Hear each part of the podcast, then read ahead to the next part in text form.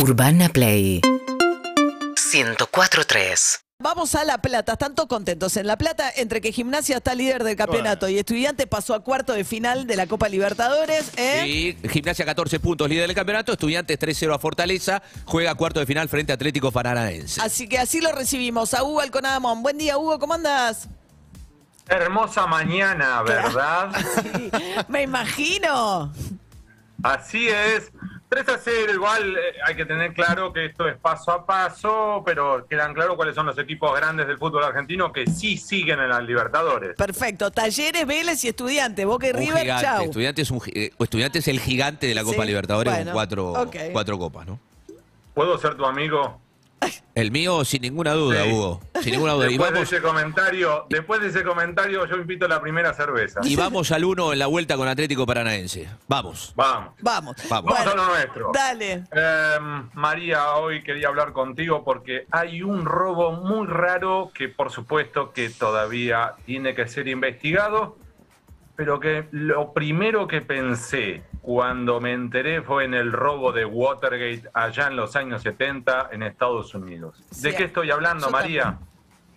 Es, se detectó que dentro del Consejo de la Magistratura hubo un ingreso ilegal a una oficina donde estuvieron revisando sobres que contenían información confidencial, patrimonial, impositiva, tributaria, bancaria, familiares, de al menos 24 jueces de la Argentina. Y la pregunta es, ¿qué pasó? Si querés, dos A líneas. esperame un segundo. Sí. Eh, o sea, el Consejo de la Magistratura, bueno, sabemos que es el organismo que- del que participan jueces, abogados, diputados, senadores, el presidido por el presidente de la Corte, que esto tiene un edificio ahí en la calle Sarmiento, que, Correcto también. que tiene un cuarto que guarda sobres con información confidencial de los jueces. Sí, a ver, para los oyentes es cuando uno quiere obtener información, eh, por ejemplo, patrimonial de los funcionarios del Poder Ejecutivo, tiene que pedírselos a la eh, Oficina Anticorrupción. Cuando uno quiere buscar información sobre jueces, la información la tiene el Consejo de la Magistratura, que a su vez tiene que obtener la autorización del juez. Entonces, hay una oficina en Sarmiento al 800 donde contenían información, tenían la información de al menos 11.000 jueces y secretarios de todo el país, Justicia Federal y Justicia Nacional.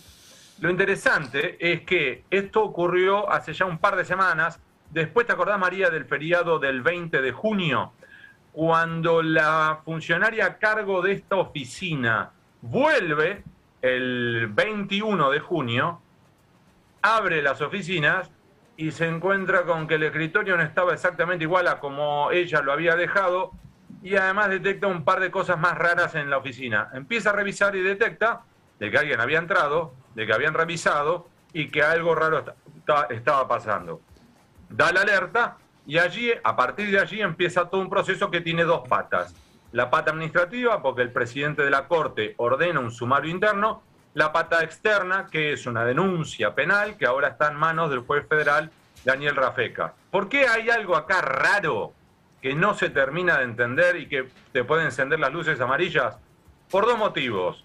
El primero, María, eh, hay cámaras de seguridad que no funcionan. Y los oyentes podrían decir, pero Huguito, no funcionan la mitad de la cámara de seguridad que se instalan. Te la instalan y son de mentira. O la instalan y después no funcionan porque se rompen. Este es el primer dato. El segundo, ¿sabes cuál era? Que la puerta para poder acceder a esta oficina estaba otra vez cerrada. Es decir, que el que entró no fue una cuestión de entrar con una ganzúa, te rompo la puerta, manoteo lo que puedo y me voy. No, no, no. Acá hubo un trabajo fino en el cual hubo alguien que abrió con una llave Sí. la puerta, Sí. manoteó, revisó, sacó fotografías eventualmente. Sacó fotografías porque las declaraciones juradas de bienes impositivas de los jueces que ah, eligió 30 o 24, ¿no? Se revisaron. 24. 24. O sea, entra, un- entra alguien a un cuarto que tiene un montón de sobres con. ¿Cuántos jueces dijiste? ¿La información de cuántos? 11.000. De 11.000 elige 24, ¿no?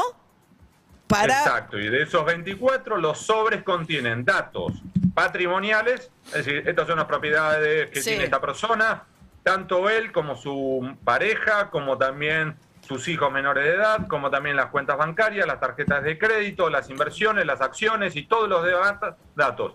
Uno puede suponer, en sobres. claro, que es información, eh, uno puede suponer que es información, que si hubiese dinero mal habido, porque si uno tiene todo en regla no pasa No nada, si hubiese dinero mal habido puede ser una información que se puede utilizar o para hacerla pública o para extorsionar en privado, o para lo que fuere, utilizar esa información para tener un cierto poder sobre esos jueces. A ver, si vamos por el lado probabilístico, y acá ya empiezo a meterle chimichurri, María, son 11.000 declaraciones juradas. Al menos 24 de estas declaraciones fueron revisadas. De esos 24 están los tres que integran el Tribunal Oral Federal número 2, que está investigando en este momento a Cristina Fernández de Kirchner en el juicio de vialidad. Estamos hablando de eh, Basso, Jiménez Uriburu y Gorrini. Entonces, eh, otra vez, eh, ¿puede haber sido algo pura casualidad? Eh, tampoco difícil. Ahora, lo que sí sabemos hoy por hoy es que alguien entró a una oficina que estaba cerrada con llave, sobre 11.000 legajos, manotea 24, algo hace con esos 24, probablemente sacarle fotos o fotocopias, no funcionaban las cámaras de seguridad, intentan volver a guardar todo en su lugar, e intentan emprolijar el escritorio otra vez y cierran otra vez con llave la puerta. ¿Y cómo saben entonces que miraron esos eh, si prolijan las, la- el, el lugar? Porque la funcionaria a cargo de esa oficina detecta que hay algo raro allí en su propia oficina, que el escritorio no estaba como ella lo había dejado. Hay una serie de detalles Ok. adicionales, María, Pero los no sobres están cerrados. Si yo abro un legajo, se No, no, no, no, o sea, no, quedaron exactamente igual, ese es el Ah, punto, no quedaron exactamente ok, igual. Y eso es lo que permite detectar. Ahora la pregunta es, ¿esto es una pelea interna dentro del Consejo?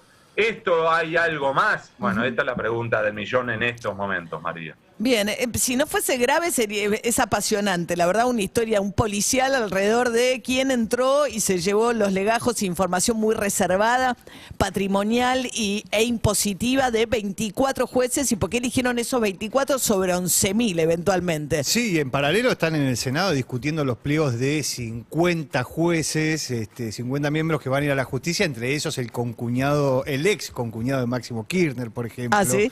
Y donde también hay una discusión ahí sobre los impuestos, sobre un montón de cosas. Lo que pasa es que todo esto lo que pone en evidencia también es que los jueces, a pesar los funcionarios, tanto los, sobre todo el del Poder Ejecutivo, es accesible la declaración jurada. El caso de los jueces no. Se guarda en el Consejo de la Magistratura y lo tiene que autorizar el propio juez para que esa información sea pública. Bueno, Correcto, apasionante. así. Cuando uno quiere obtener información de un magistrado, tiene que hacer la presentación formal ante el Consejo de la Magistratura, que a su vez le reporta de, sobre ese interés al magistrado, que a su vez tiene que dar la autorización para que uno lo obtenga. En este caso, optaron directamente por abrir una oficina y manotear. La pregunta es, ¿para qué? ¿Un carpetazo? ¿Están preparando un carpetazo contra algún funcionario judicial o qué? Esa es la pregunta. Gracias, Hugo. Te mando un beso y buen fin de semana. Será un hermoso fin de semana en la ciudad de La Plata. Buah, buah, buah, buah. ¿Cómo están los estudiantes? Qué Por favor, otra vez. Te Muy mando un beso. Ey, pero espera, Chau, chau. yo te voy a hacer una pregunta. ¿Estudiantes prefiere ganar la Copa Libertadores y que Gimnasia gane el Salga campeonato, campeón. salga campeón y obtenga un título importante por primera vez en su historia? ¿O prefiere no ser campeón de la Libertadores y que Gimnasia no salga campeón? Yo creo que vamos por todo, pero si ocurre esa combinación, María, dale un beso a, tu- a tus criaturas y todo porque es el fin del mundo. Te mando un beso, Hugo. Seguimos en Instagram y Twitter. Arroba Urbana Play FM.